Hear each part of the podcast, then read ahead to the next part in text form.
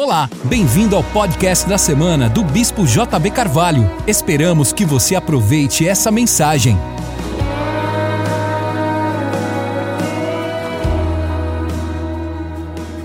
Glória a Deus. Pegue sua Bíblia comigo e abra em Josué capítulo 24.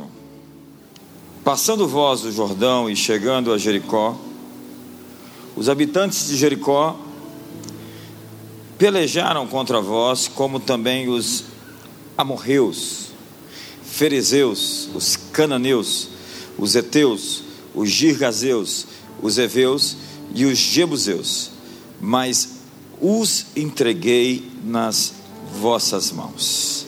Enviei vespões adiante de vós, que os expulsaram da vossa presença, bem como aos dois reis dos amorreus, não com a vossa espada ou com o vosso arco. Assim vos dei uma terra em que não trabalhaste, e cidades que não edificastes, e habitais nelas, e comeis das vinhas e dos olivais que não plantastes. Põe a mão no ombro do seu irmão e diga: Hoje, Deus está enviando seus vespões para expulsar os inimigos da sua presença. Assim, você ocupará uma terra em que você não trabalhou e cidades que não edificou e habitará nelas e comerá das vinhas e dos olivais que não plantou. Queridos, nós lemos um texto que fala sobre os sete inimigos da terra e eu tenho que correr porque essa mensagem é longa. Haviam sete nações na terra prometida, as sete nações cananeias, e a terra de Canaã era ocupada por diversas tribos conhecidas, sob o nome geral de cananeus. Diga comigo, cananeu. Eles eram descendentes de Canaã. É por isso que a terra se chama Canaã. Eles eram descendentes do filho mais novo de Cão, neto de Noé. Eram eles os Eteus, os Girgazeus, os Amorreus, os Cananeus, os Ferezeus, os Eveus e os Jebuseus. Essas nações são o sumário de todos os inimigos que nós enfrentamos quando vamos ocupar a nossa terra. Porque a terra que nós recebemos para ocupá-la, ela já está ocupada. Diga para o seu irmão: o lugar que Deus tem para você já está ocupado.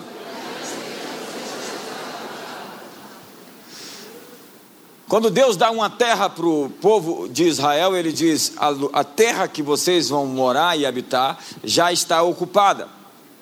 Não há vácuo no poder. Na verdade, se sai um governo, entra outro governo. É sempre assim. Ocupar a terra prometida significa tomar sete áreas de controle, sete esferas de poder e aquilo que nós chamamos como sete modeladores culturais, os sete montes da cultura. Aqueles sete inimigos, aquelas sete nações descritas no livro de Josué representam os inimigos que iremos enfrentar na nossa vida pessoal e coletiva repito, pessoal e coletiva, durante a nossa jornada de conquista. Nós estamos entrando na terra prometida. A terra prometida não é o céu, porque no céu não existe inimigos. E o primeiro deles é chamado de Eteu. Diga comigo, Eteu. Eteu significa pavor ou povo que aterroriza. Povo que aterroriza.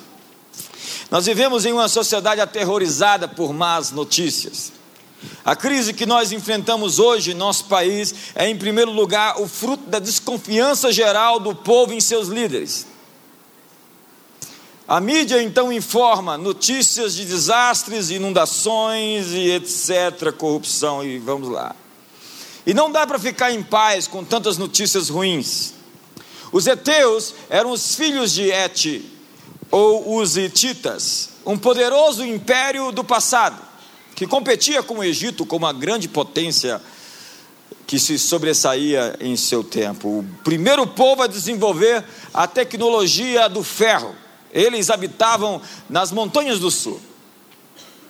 Esaú, irmão de Jacó, casou-se com duas mulheres etéias. Eteu significa terror, pavor, povo que aterroriza ou portadores de más notícias. O nome é advindo por causa de como aquela tribo provocava terror onde chegava. Tem gente que provoca o terror onde chega. Você conhece esses profetas da morte? Eles só trazem notícias ruins onde vão. Pregadores, propagadores do caos, os gurus do colapso, vaticinadores da desordem, gente ressentida para quem a vida não deu certo, então se a minha vida não deu certo, eu vou fazer com que a vida dos outros também não dê certo. É assim que é a lógica deles. Profetas da morte, não é um profeta aquele que diz que tem morte na panela. Profeta é aquele que tira a morte da panela. Profeta não é aquele que anuncia notícias ruins, dá informações ruins às pessoas. Profeta é aquele que pode anunciar as coisas ruins que estão acontecendo, mas sempre tem farinha na panela.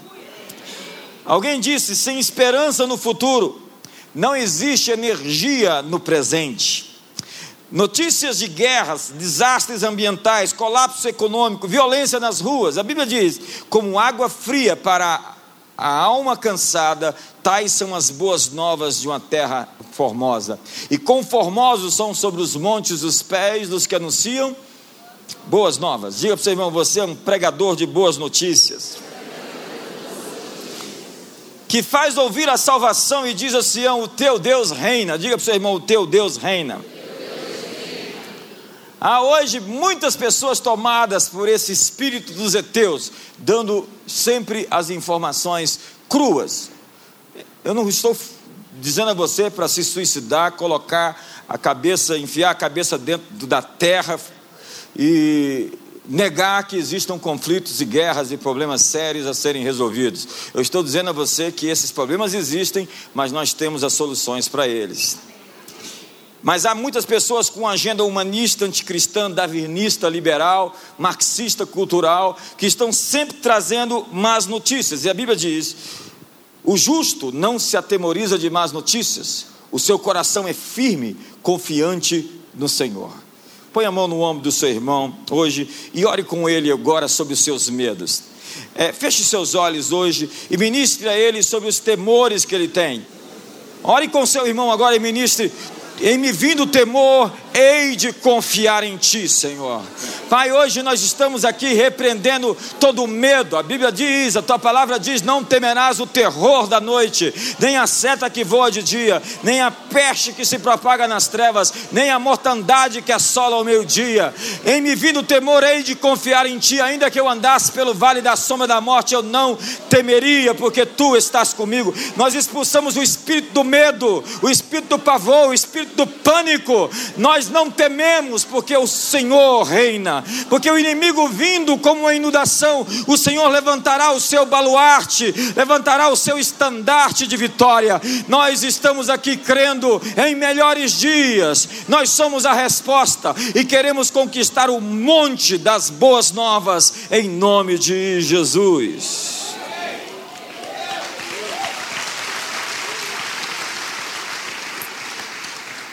Quando nós vamos à televisão, ou à rádio, aos meios de comunicação, às redes sociais, nós sempre estamos dando boas notícias às pessoas.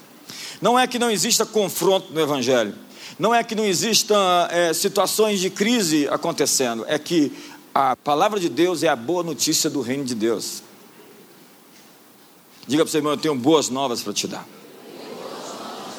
Quais são as boas novas? O Espírito do Senhor Deus está sobre mim, porque o Senhor me ungiu para pregar boas notícias. Enviou-me para curar os quebrantados de coração, para proclamar libertação aos cativos, para pôr em liberdade os algemados, para pregoar o ano aceitável do Senhor, o dia da vingança do nosso Deus, a consolar todos os que choram.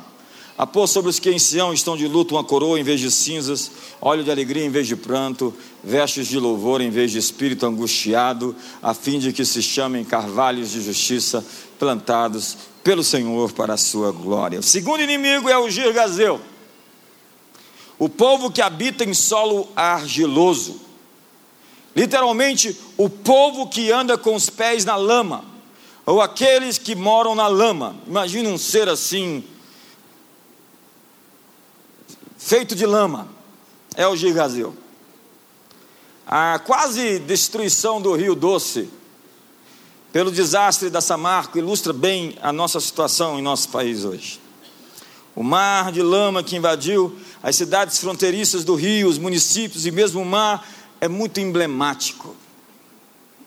Agora, não dá para protestar na rua quando nós mesmos somos vencidos por esses monstros feitos de lama.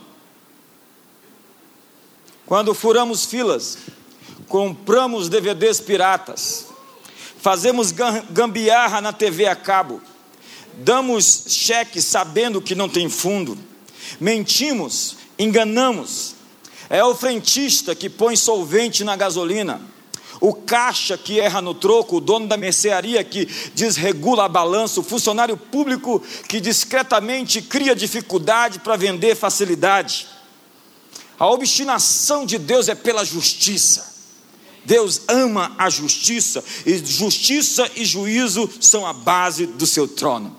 E a Bíblia diz: se o meu povo, que se chama pelo meu nome, se humilhar, orar e me buscar, e se converter dos seus maus caminhos, eu ouvirei dos céus e sararei a sua terra. A terra será sarada pelo povo de Deus arrependido, quebrantado, andando segundo as boas notícias do Evangelho. A cura dessa nação passa pelo povo que se chama pelo nome do Senhor, e a palavra de ordem é arrependei-vos. Põe a mão no ombro do seu irmão e ore com ele para que ele mude a mentalidade dele.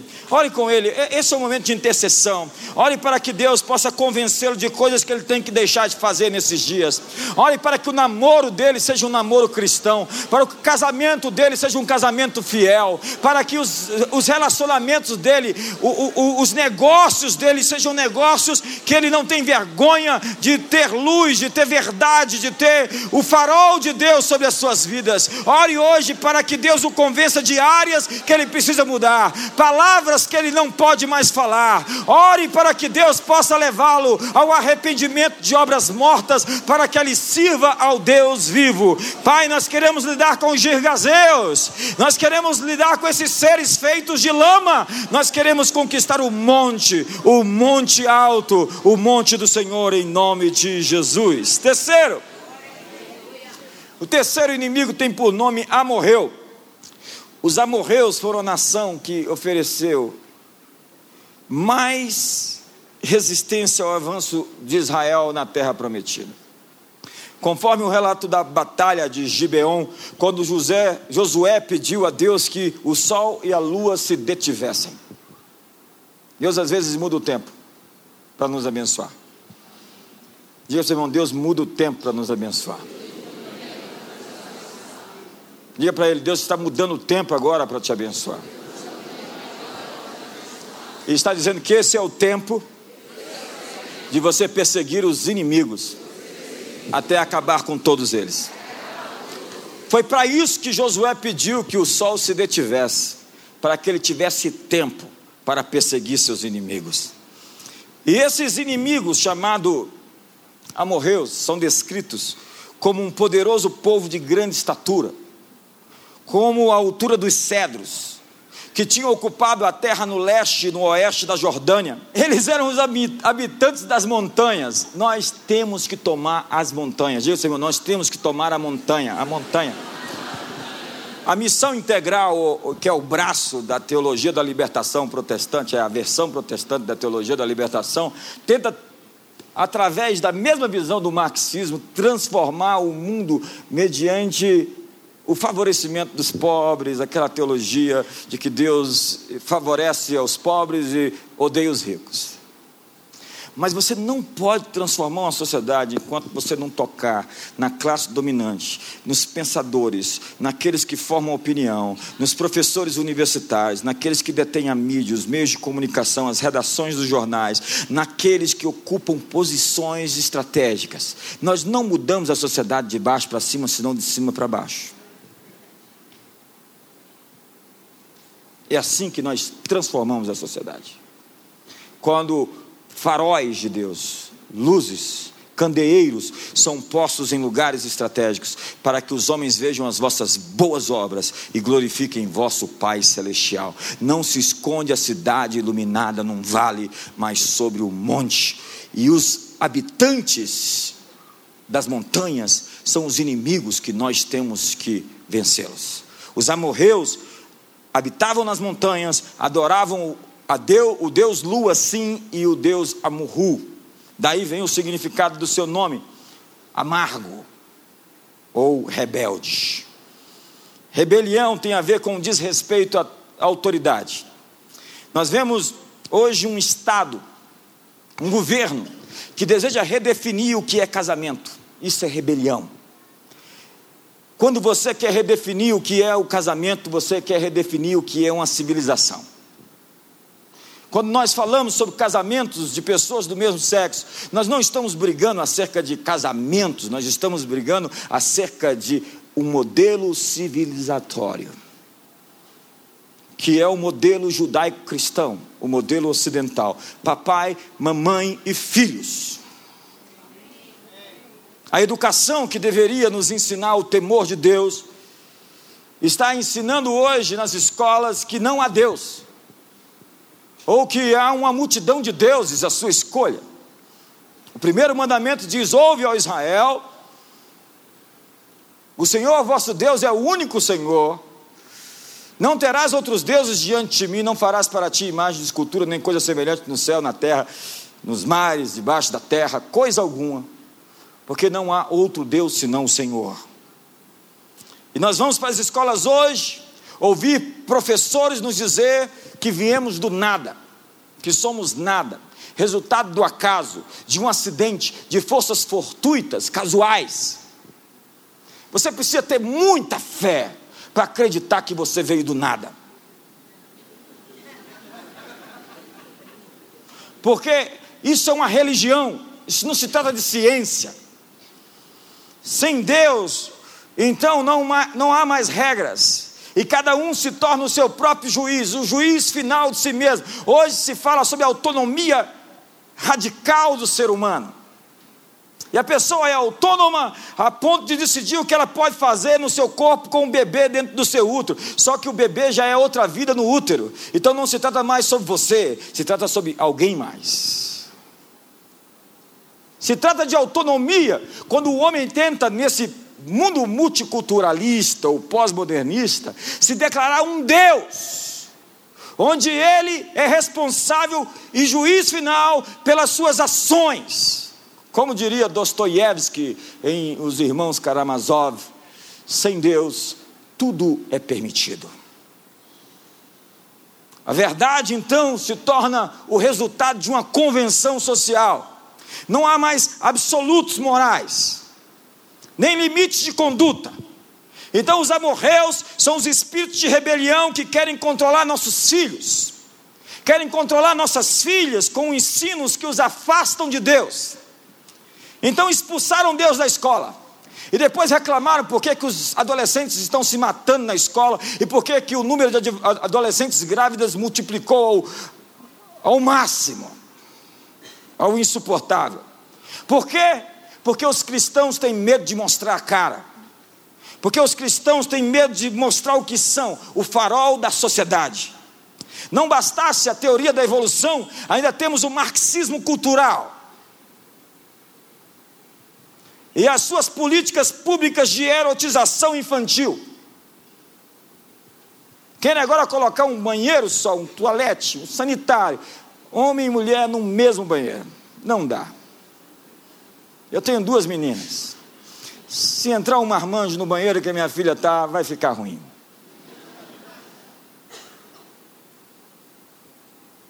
A tal da ideologia de gênero. Ah, eu posso ser uma mulher morando num corpo de um homem. E como disse alguém, a maionese também pode querer ser shampoo.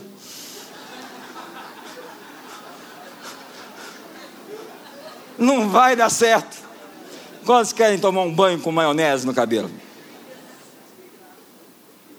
Estão querendo redefinir o que Deus diz, macho e fêmea. E o tal do kit gay, onde militantes e ativistas produzem com dinheiro público material de incentivo homossexual para escolas públicas. São os amorreus. No século XVI, Martinho Lutero disse que, a menos que o evangelho fosse pregado fervorosamente nas nossas universidades, ele temia que elas se tornassem os grandes portões do inferno. E você vai hoje às universidades, às faculdades, às escolas, o que vemos?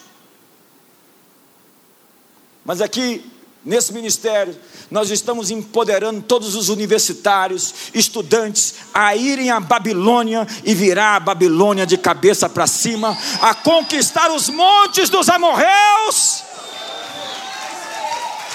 Me ajuda aí, irmão. Você tem mais empolgação no coração, você tem mais fervor na alma. Abraham Lincoln disse que a filosofia da sala de aula em uma geração é a filosofia dos próximos governos. O que está sendo estudado hoje nas escolas é a filosofia dos governantes que virão. É a desconstrução que foi aprendida por os estudantes de Berkeley e que depois vieram se tornar os hippies que entraram na Casa Branca através do Bill Clinton e companhia. Luther King dizia: O que me preocupa não é o grito dos maus, é o silêncio dos bons. Quem moldará nosso sistema educacional no futuro? Os amorreus, amargos, rebeldes ou eu e você? Quem escreverá os livros didáticos? Quem construirá ou desenhará, moldará as políticas públicas das escolas? A Bíblia diz: nos últimos dias acontecerá que o monte da casa do Senhor será estabelecido no cimo dos montes e se elevará sobre todos os outeiros, e para ele afluirão todos os povos, irão muitas nações e dirão: Vinde, subamos ao monte da casa do nosso Deus, para que nos ensine os seus caminhos e andemos pelas suas veredas, porque de Sião procederá a lei e a palavra do Senhor de Jerusalém. Põe a mão no ombro do seu irmão e ore com ele. Diga, Senhor, capacita meu irmão a vencer a amargura e a rebelião e a ser um farol que brilha, dispondo-se e resplandecendo a luz e a glória do Senhor. Quarto inimigo é o cananeu. Cananeu, eles eram conhecidos por sua idolatria e por seus terríveis rituais pagãos. Eu já visitei alguns sítios arqueológicos desse povo. Complicado eles. Na literatura antiga, cananeus e ladrões eram frequentemente associados. Em seu livro Os Fenícios, Gerard Ham faz referência aos cananeus como comerciantes que falsificavam seus produtos. Não, acredite, sai Natal existia desde lá. Eu, eu levei tempo para descobrir o que significava esse nome cananeu. Eu tive que pesquisar profundo para descobrir o que significava cananeu. Cananeu significa negociante ou negociador. Você já viu um negociador que só vê cifrão na frente? Que está disposto a passar, atropelar tudo e todos por mais alguns centavos de lucro? Você está vendo um cananeu. O trabalho dos cananeus é monopolizar o dinheiro. Eles resistem suas finanças e usurpam a sua prosperidade. Paulo diz que a avareza é idolatria, posto que essas pessoas só se ocupam das coisas dessa vida. Jesus disse: a vida de um homem não consiste na abundância de bens que ele possui. Ezequiel diz: seus príncipes estão no meio deles como lobos predadores que atacam a presa para derramar sangue e obter lucros com avareza. Lucros com avareza. Nós não somos contra o lucro. Já dizia Max Weber na sua ética protestante e o espírito do capitalismo, que a diferença entre um católico do, primeiro, do, do, século, do início do século XX e um protestante era que a boa parte dos católicos demonizavam o lucro, sendo que os protestantes acreditavam que o lucro era correto desde quando adquirido de maneira correta. Isso fez com que o pensamento calvinista, o pensamento dos protestantes acumulassem dinheiro, por quê? Porque eles trabalhavam 14 horas por dia, eles não tinham outras famílias, porque eles eram homens de uma família só, e eles então trabalhavam, não tinham com que gastar, inevitavelmente ficaram ricos. Daí John Wesley pergunta para os metodistas: então o que faremos? Para nos guardar da avareza, sendo que todos os metodistas estão ficando ricos na Inglaterra. Então ele diz: dê tudo que você, é, ganhe tudo que você puder ganhar, economize tudo que você puder economizar e dê tudo que você puder dar. Os cananeus representam a opressão tributária, os juros altos, a usura você já se encontrou com alguém sem alma, cujo único negócio é arrancar alguns trocados a mais de você? Já se encontrou com alguém tão ávido por dinheiro que não enxerga outra coisa na sua frente senão lucro? Já se encontrou com alguém tão rico que não tem mais onde colocar dinheiro e ainda tem medo de ficar pobre, por isso tem uma lógica de ajuntar, guardar, poupar, esconder, ajuntar, guardar, poupar, esconder? Eu tenho encontrado alguns cananeus por aí. Eles têm muito dinheiro, mas é só o que tem. Eles não têm escrúpulos para ganhar mais. É, o Wall Street nunca dorme. Quanto que satisfaria você? Uma quantia? Fale para mim. Então ele faz um sorriso cínico e diz: um pouco mais. Só um pouco mais. Nós temos um chamado para essa geração de despojar a riqueza dos cananeus e o maior desafio de não nos tornar um deles. Porque quando você lida com monstros,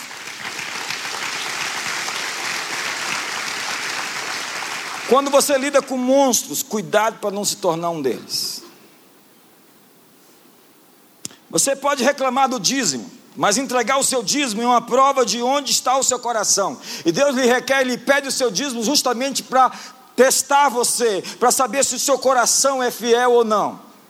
Se você não é fiel a Deus nisso, é porque você ainda está preso pelas suas necessidades ou pela sua avareza. E eu sinto que esse momento é um momento assim chocante para alguns. Jesus disse que você não pode servir a Deus e a Mamon. E os sintomas de mamon na vida de alguém é a avidez, o desejo de ficar rico rápido, de ter riquezas rapidamente. A Bíblia diz que alguns nessa busca caíram em grandes laços. A avareza, o acúmulo, o ajuntamento e a preocupação com o futuro. Jesus disse: você não pode servir Deus ou mamon no contexto de ficar preocupado acerca do futuro, se haveria o suficiente para você. Esse é o contexto. A preocupação é um dos sintomas principais de quem está escravizado por mamon. Se você vive preocupado com dinheiro, com finanças, com essas coisas, você está sendo influenciado por esse espírito. Mas hoje é o dia de você desatar essas cordas, essas cadeias, perseguir os cananeus. Diga para o seu irmão: existe um cananeu pronto para ser despojado. Diga, há uma transferência de riquezas para acontecer. Mas essa transferência de riquezas tem uma causa não é a causa da sua ostentação, da sua vanglória, é uma causa muito maior do que você mesmo. Que Deus enriqueça a muitos aqui, mas somente aqueles que são capazes de provar com a sua generosidade que o dinheiro não os controla.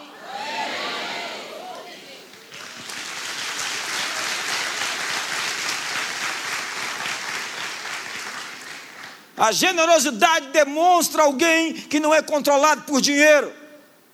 A avareza é esse sujeito mesquinho que fica fazendo continha, matemáticas ínfimas. Eu não estou dizendo para você ser um perdulário. Eu estou dizendo a você que os seus pensamentos não são os pensamentos de Deus, a sua matemática não é a matemática de Deus, assim como os céus são mais altos do que a terra, assim são os pensamentos de Deus, é a matemática de Deus mais alta do que os seus pensamentos. E a Bíblia diz: ai daqueles que ajuntam tesouros adquiridos de maneira desonesta. Nesses dias, Deus levantará competências empresariais para mudar a sociedade.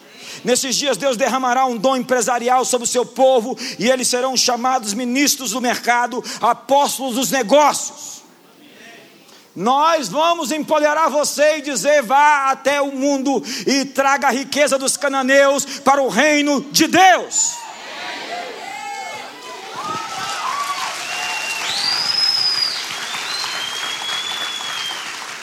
Homens aqui, mulheres, estão agora passando pelo teste da integridade.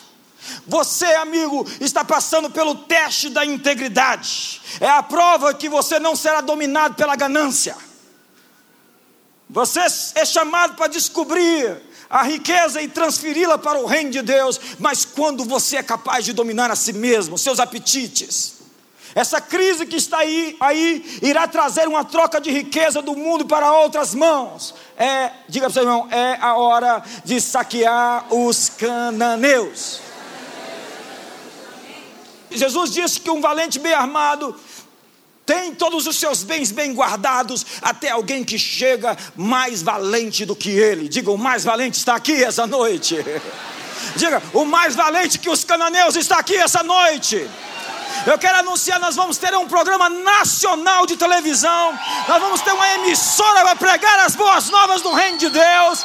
Nós vamos pregar o Evangelho no poder do Espírito Santo, construir prédios, igrejas, enviar missionários, construir escolas, universidades, e você faz parte de uma grande história. E onde estão esses recursos? Diga, irmão, estão chegando para você. Diga, se você não os quiser, eu os quero e virão para mim do que para você.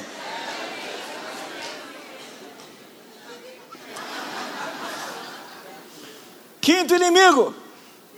Esse inimigo está ocupando a nossa terra. Deus diz: a terra é de vocês, mas tem alguém no seu lugar.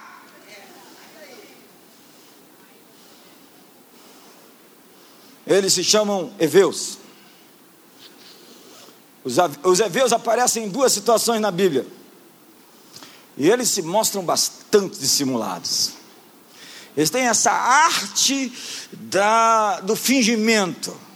É um ator. Jesus chama os, os, os fariseus de hipócrates, atores. Sabe, alguém que mente, você, você não acredita que aquilo que ele fala pode ser mentira, mas é mentira. Porque a mentira já se confunde com o mentiroso, um é o outro. E o Eveu é isso. Pensa num sujeito dissimulado, é o Eveu. O sujeito chamado Siquém encontra Diná no campo. O problema de Diná era o quê? Que ela estava andando com as meninas da terra. Mão acompanhada. Então o Siquém olha de longe e fala: Essa terra é minha, porque o pai dele, amor, era chamado do dono da terra, o senhor da terra, o dono do pedaço.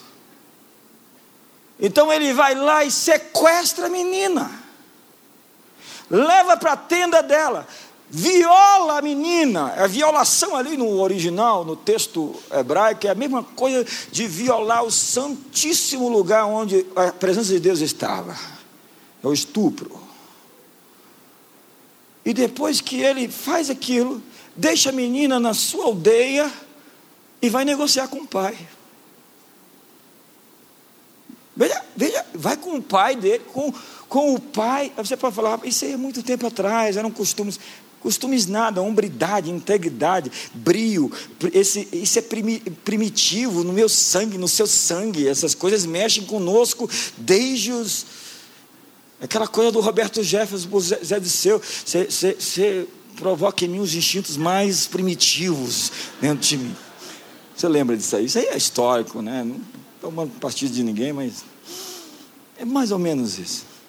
Mas é primitivo dentro de nós essas coisas, está no sangue, está no nosso DNA. Aí chega se quem e amor. Olha, nós, nós, eu quero casar com Dinar. Cadê minha filha? Sua filha está comigo na minha tenda. Eu a sequestrei. E fiz mais que isso. E a gente quer negociar. A gente quer, na verdade, nós queremos fazer uma negociação aqui entre as tribos, onde vocês vão ser nossa família e nós vamos ser sua família. Mas a Bíblia diz que eles estavam tentando absolver Jacó e a sua tribo. Jacó e o seu povo. E acredite, Jacó aceitou o acerto, a aliança com os heveus. Diga, Senhor, não faça aliança com heveus. E quando ele aceita, ele pede o seguinte: vou aceitar com a seguinte condição: que vocês sejam circuncidados, todos os homens. Como que se circuncisão fizesse crente, descendente de Abraão. Como que um batismo só, a menina chega assim, ó, eu vou casar com você se você for lá na igreja e batizar. Ah, é fácil, eu batizo, vamos lá.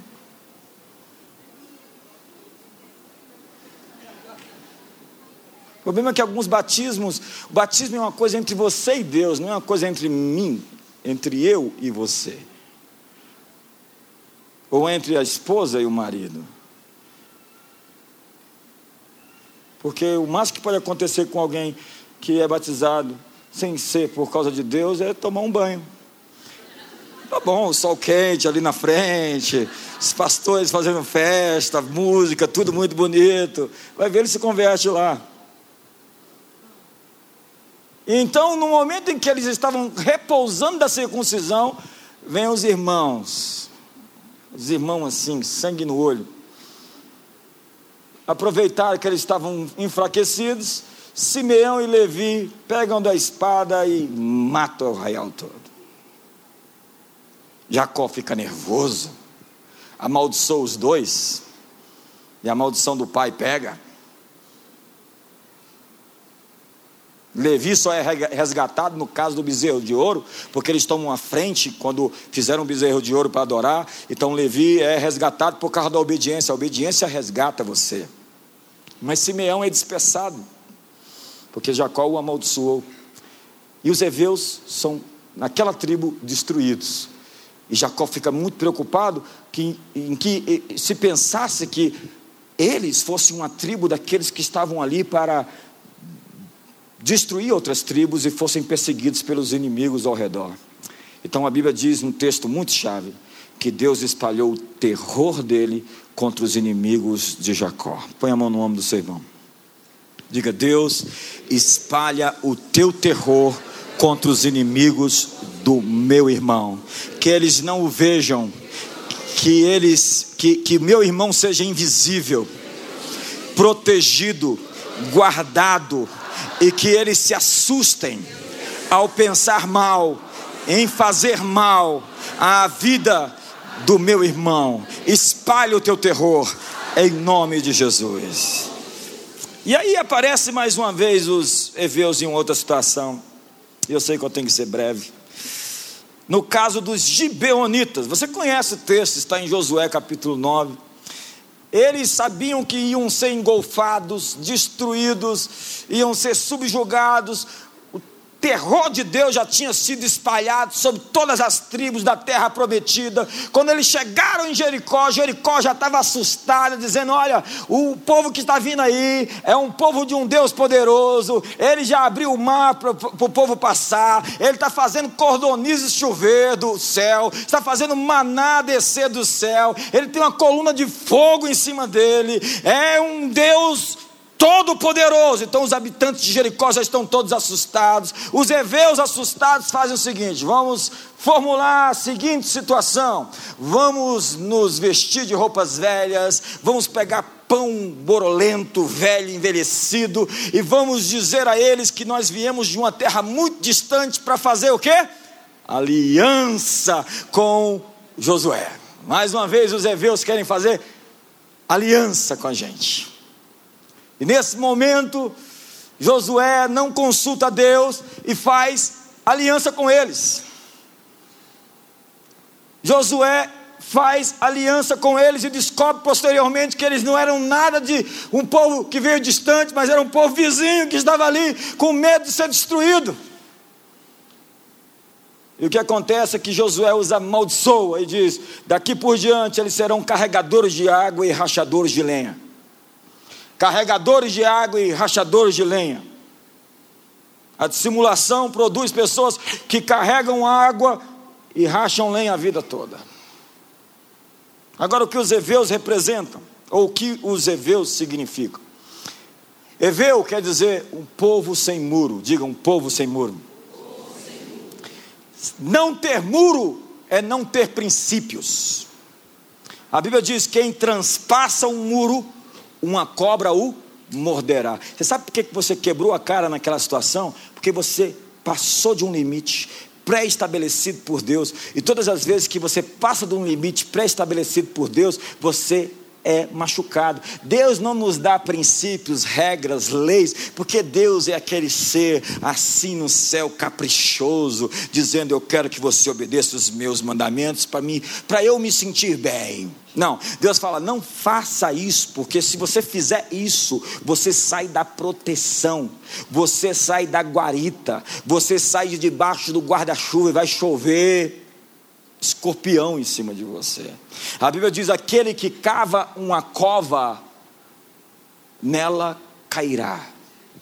Uma das palavras para pecado não é simplesmente errar o alvo como hamartia, mas significa transpassar um limite, passar um limite. Os heveus não têm limites, eles não têm fronteiras éticas, eles são artistas, atores para quem não existem regras. Hoje a nossa arte não tem mais limites. A arte deveria mostrar a beleza, mas ela por vezes está expressando o mal, o odioso, o vil, o enganador.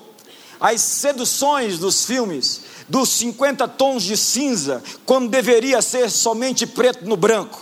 A alma de cada artista consegue esculpir, pintar, compor o que eles têm dentro de si mesmos. Músicas levianas saciam almas levianas. Músicas levianas fazem sucesso e mostram o estado de uma sociedade leviana. Na boquinha da garrafa, é o chan, lambada, ai se eu te pego. Big Brother Brasil Novelas sem princípios mostram que o nosso povo gosta mesmo é de consumir lixo cultural. Sem falar na dissociação, no dualismo, na dicotomia sagrada e secular.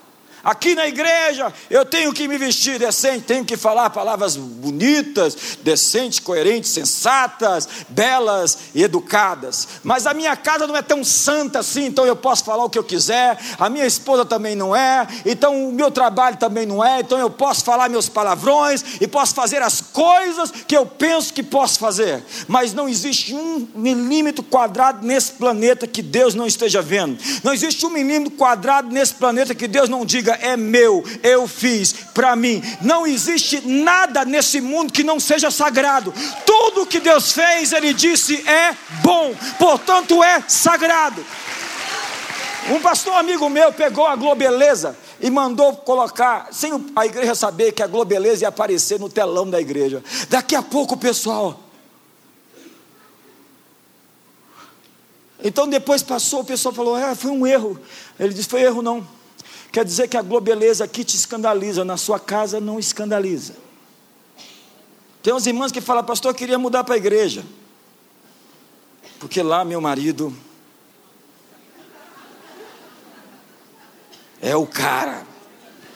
Lá em casa ele é o coroa. Para vencer os heveus, nós precisamos de artistas inspirados pela cultura celestial. E quando eu falo de arte, eu estou falando daquilo que molda a cultura. Antes de chegar na educação, antes de chegar no governo, nas políticas públicas, é arte. É a arte que molda o mundo, é o cinema, é o teatro. Nós precisamos de artistas inspirados não pela dissimulação e a falsidade dos heveus, mas pela cultura celestial, que vão traduzir a beleza do reino, a beleza dos céus em canções, em quadros, em filmes, em peças teatrais, em danças, em programas de TV, peças publicitárias, desenhos animados, comerciais de TV, esculturas, indústria da moda. Onde estão os artistas que vão conquistar o monte dos heveus? É hora de retomar a montanha das artes. Outrora era nossa. Bah era o quinto evangelho. E todas as expressões de arte eram cristãs, ou da beleza da arte. Nós não podemos fazer aliança com pessoas dissimuladas e sem princípios. Nós estamos para ver uma nova renascença na igreja. Porque se nós dissemos, dizemos que temos a mente de Cristo, nós temos também o epicentro da criatividade no nosso meio. Nós podemos ter sonhos, visões e descobertas científicas e aplicativos para a tecnologia de celulares e de smartphones e, e, e de computadores. Nós podemos criar e inventar tantas coisas. Se Deus está conosco e se nós temos a mente de Cristo, por que, que nós ficamos ausentes da revolução científica, da revolução das comunicações? Das tecnologias de comunicação, porque havia somente um, um agnóstico, porque havia um judeu e porque havia ali um budista. Onde estavam os cristãos? Os cristãos queriam ir para o céu, eles não queriam os montes, nada, eles queriam morrer e ir para a glória. Se você faz parte desses cristãos, a gente quer orar por você hoje. Para você deixar de dar trabalho para a gente e logo é receber a sua herança celestial. Quantos não querem isso? Põe a mão no ombro do seu irmão, diga: Deus dá criatividade para o meu irmão. Ore por ele para que ele tenha uma sabedoria, os poemas, as canções, os livros. Sabe, eu entro em crise quando eu vejo a Stephanie Meyer vender 100 milhões de livros daquele lixo do crepúsculo. Relacionamento com vampiro. A menina fica tão impressionada com vampiro e vai dormir com vampiro, porque o que a gente aprende em gabinete é menina sendo invadida por aquilo que na Idade Média chamava de súcubos. Espíritos que visitam Pessoas estão tão, tão impressionadas. Aí o vampiro vai dormir com a moça. Vai tocá-la à noite, ela fica assustada. Daqui a pouco começa a ter uma relação de iniquidade com forças espirituais. Eu fico indignado quando eu olho para aquela JK Rowling escrever aquele lixo chamado Harry Potter. E eu chego nessas livrarias e começo a ficar em crise, começo a me coçar. Eu falo, onde é que eu estava, Senhor? Que eu não tive uma revelação que vendeu 100 milhões de cópias.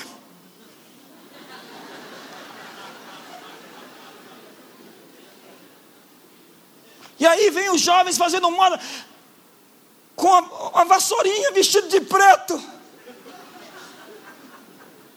Cabelo para cima, assim, tipo o Lucinho. Oh, não, tira o Lucinho disso. Aquele óculos. Gente, você imaginou que loucura é essa? E a gente, onde é que a gente estava? Senhor, leva-nos para o céu, nós queremos a glória, queremos ir embora. Quantos querem os montes dos heveus aqui? Quantos querem expulsar os heveus dessa cidade, desse país, das nações da terra? Deus vai te dar uma música que as pessoas vão cantar no Brasil.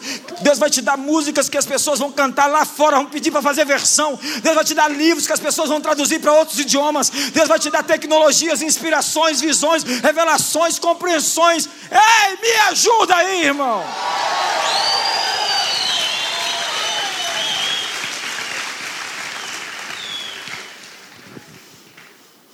Por último, É o sexto ainda. Eu vi um artigo tão legal aqui da galinha. Olha só, eu mandei para os pastores. A galinha atravessou a rua. Um luterano vai dizer: a galinha atravessou a rua pela fé, e pela fé somente. Um calvinista, a galinha estava destinada a atravessar a rua. Um arminiano vai dizer: Deus previu que a galinha iria atravessar a rua e ele, ela creu e atravessou por seu próprio livre-arbítrio. Um pentecostal vai dizer: a galinha foi batizada com fogo, oh glória, aleluia. Um adventista vai dizer: a galinha atravessou a rua porque não era sábado. Um teólogo da prosperidade vai dizer: a galinha só conseguiu atravessar a rua porque ela é dizimista fiel. o teólogo liberal, esse mito da galinha não é literal, é apenas fruto da experiência religiosa do povo galináceo. Um wesleyano vai dizer: ela foi capacitada a atravessar a rua desde que era um pintinho. Um batista reformado vai dizer: a galinha atravessou a rua para glorificar a Deus. Um espurgionista vai dizer: sabemos que a galinha atravessou e isso basta para nos encorajar a atravessar nossas ruas também, assim como o policial protege a galinha, Cristo nos protegerá durante o caminho. Um cantor daqueles gospel, não aqueles nossos amigos, mas uns que tem por aí, vão dizer: Paulo falou sobre isso em um dos salmos.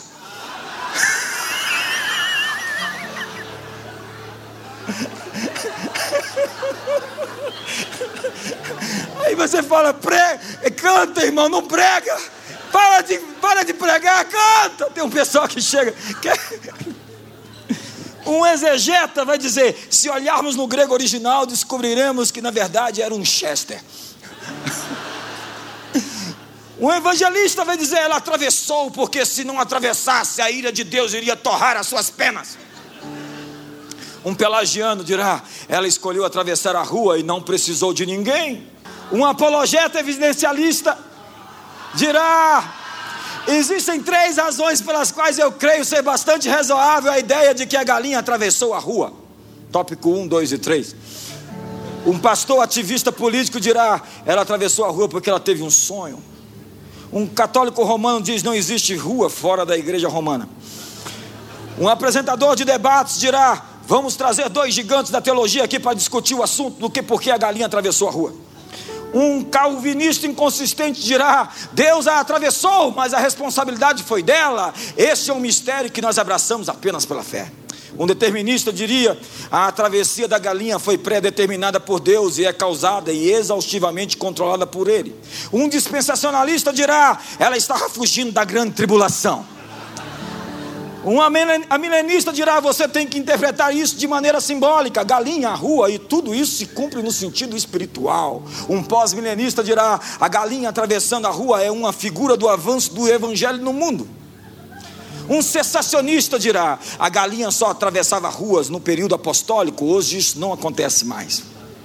Um teísta aberto dirá: ela atravessou porque Deus não a viu atravessar. Um universalista dirá: a galinha atravessou porque todas as galinhas no fim estarão do outro lado da rua. Um relativista, a resposta vai depender do seu ponto de vista, afinal, o que é galinha, o que é rua? Um ateu clássico dirá, um ateu clássico dirá, não crê na existência da galinha, pois não há prova de que ela exista. Um militante ateu radical dirá, a galinha é um delírio. Um teólogo da libertação dirá, a galinha estava buscando a libertação das injustiças sociais. Um agnóstico dirá: não podemos ter certeza acerca dos motivos que levaram a galinha a atravessar a rua. Um teólogo sem noção dirá: a galinha atravessou a rua porque ela ainda está no newtonianismo, eu já estou na empoderabilidade quântica. Para nós aqui na igreja, a galinha atravessou a rua porque viu o seu futuro e está correndo para o seu destino.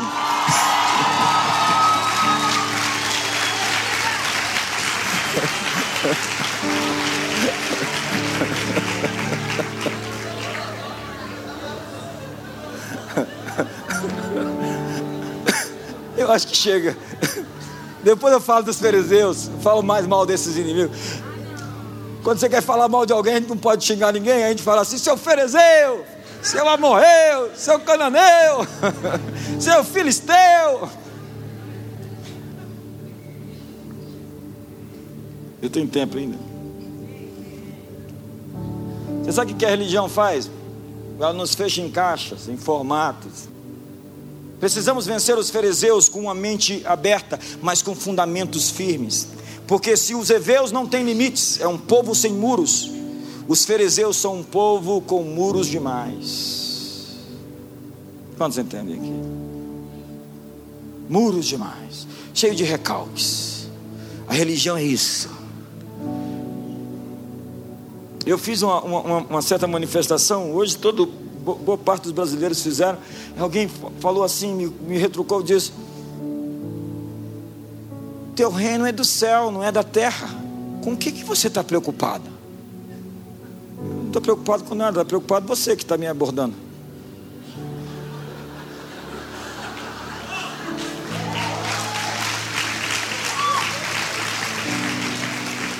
Por último, e eu estou correndo. Nós temos ainda que lutar contra os jebuseus. Jebuseu é aqueles seres que se sentem rejeitados, não conseguem se sentir amados. Porque Jebuseu quer dizer terra pisada ou rejeição. Tem pessoas que não conseguem pertencer a algo nem a alguém elas se sentem rejeitadas, então elas não conseguem fazer parte da igreja. Elas chamam assim a sua igreja, pastor. Não, eu pensei que era nossa. Eu pensei que a gente estava no mesmo barco, nesse transatlântico celestial com asa que vai voar e fazer grandes coisas para o nosso Deus. Homens que se casam e vivem como se fossem solteiros. Não belisca ele desse jeito aí desse lado. Isso é feio, irmão. Mulheres cuja autonomia é o principal alvo da vida. Não, se, não aceita ser cuidada, protegida, guardada. Pessoas que em algum momento da vida foram rejeitadas e não sabem mais receber amor. E pensam que demonstração de amor, qualquer uma, deve ser impura, interesseira e com motivos ou motivações espúrias. É na família que nós deveríamos ter aprendido a amar e ser amados. Esse é o último monte essa noite. Mas boa parte de nós não conseguimos dançar essa melodia porque nós estamos aprisionados pelos jebuseus. Os jebuseus de Jebus, filhos de Canaã, habitavam em Jerusalém quando essa se chamava Jebus, resistiram aos ataques de Josué, só Davi os venceu. E depois eles atacaram Davi. E você sabe da história. Quando você vê do céu uma imagem de satélite, a região conquistada por Davi tem um formato de uma pisada, com cerca de 380 metros. É, é como se fosse alguém que tivesse pisado ali. Talvez daí o significado de Jebuseu: terra pisada, lugar pisado, rejeição. Gente que foi pisoteada um dia e que perdeu a ternura, perdeu a doçura. William James, o maior psicólogo americano, disse: a maior necessidade do ser humano é de ser apreciado. Quantos gostam de ser apreciados? Os outros. As pessoas hoje estão em busca de aceitação e por aceitação elas fazem qualquer coisa aceitação de Deus, aceitação das pessoas. Agora, quando o pai abandona a família, é um estrago, você não consegue mensurar o estrago de um pai que abandona os seus filhos, a sua esposa. Você não consegue mensurar isso. Porque os meninos, as meninas, vão achar que é com eles. Não é somente a esposa que ficou sozinha. É por isso que Deus diz assim: Eu odeio o repúdio. A expressão de linguagem divina é radical. Deus diz: Eu odeio. Quando um homem sai da sua casa, deixa sua esposa e deixa seus filhos. Porque o dano é para a família. Os filhos absorvem a rejeição e a encaram como pessoal. A rejeição é uma bagagem muito pesada de levar. É o rapaz que vai atrás de sexo com muitas meninas para provar que tem valor que é aceito, é uma questão de provar para si mesmo que ele é bem quisto, querido, amado. Esses garotos com modelos sexuais pervertidos, precocemente iniciados, sexualmente deformados. Meninas que buscam amor ou buscam aceitação nos motéis, no peito de qualquer homem. Por quê? Porque não tem um homem em casa, um pai. É o espírito dos Jebuseus em ação. O Deus dos Jebuseus era Baal. Baal tinha várias versões para cada nação. Baal significa mestre, proprietário, dono, senhor. Era o Deus da fertilidade, o Deus do sol, o Deus da chuva. Moloque era a abominação que exigia sacrifícios humanos. E hoje a sua apresentação, a sua representação está marcada de duas formas na nossa sociedade. Primeiro, os moleques. Moloque, moleque, tudo a ver. Crianças órfãos de pai, abandonadas, rejeitadas, desamparadas, sem referencial, sem norte, sem bússola, sem destino. Isso quebra o coração de Deus. A segunda face é a rejeição da criança gerada por seus pais através do aborto, a mais radical rejeição, o aborto. É quando o coração da mãe se volta contra a sua prole para matá-la, para extingui-la de forma mortal, é o assassinato da descendência, da posteridade. A rejeição é a porta de entrada do espírito de Baal. O culto a Baal era marcado pela presença dos prostitutos cultuais, onde havia orgias e devassidão sem limites. Hoje, a agenda homossexual reivindica aceitação, é o desejo de ser reconhecido socialmente. É a ação dos jebuseus, a rejeição interna tão profunda que exige compensação. Os jebuseus atacam a família com a rejeição, com abandono, com desamparo, com aborto, com divórcio, mas acredite, desintegrar a família é desintegrar a sociedade, porque a família é a fibra, é o nervo, o ligamento, a linha do tecido que forma a sociedade. E as estatísticas sobre criminalidade apontam que os lares desfeitos, casas esfaceladas, famílias arruinadas é o ambiente próspero para a prostituição, uso de drogas, incapacidade de obter emprego, pobreza, doenças, prisões e quase todos os males sociais inimagináveis. Se nós quisermos curar a sociedade, nós temos que curar em primeiro lugar as famílias. Malaquias diz: eu restaurarei o coração do pai ao filho, o coração do filho ao pai, para que eu não venha destruir a terra com maldição. E a palavra maldição ali é aniquilação. Se a família for destruída, a terra sofrerá aniquilação. Jesus veio ao mundo para as pessoas rejeitadas, quebradas, doentes, feridas. Não são os médicos, os são os que precisam de médico, eu não vim buscar os justos, mas os pecadores. E Deus diz: Eu enviarei o espírito de Elias para restaurar, conectar as gerações.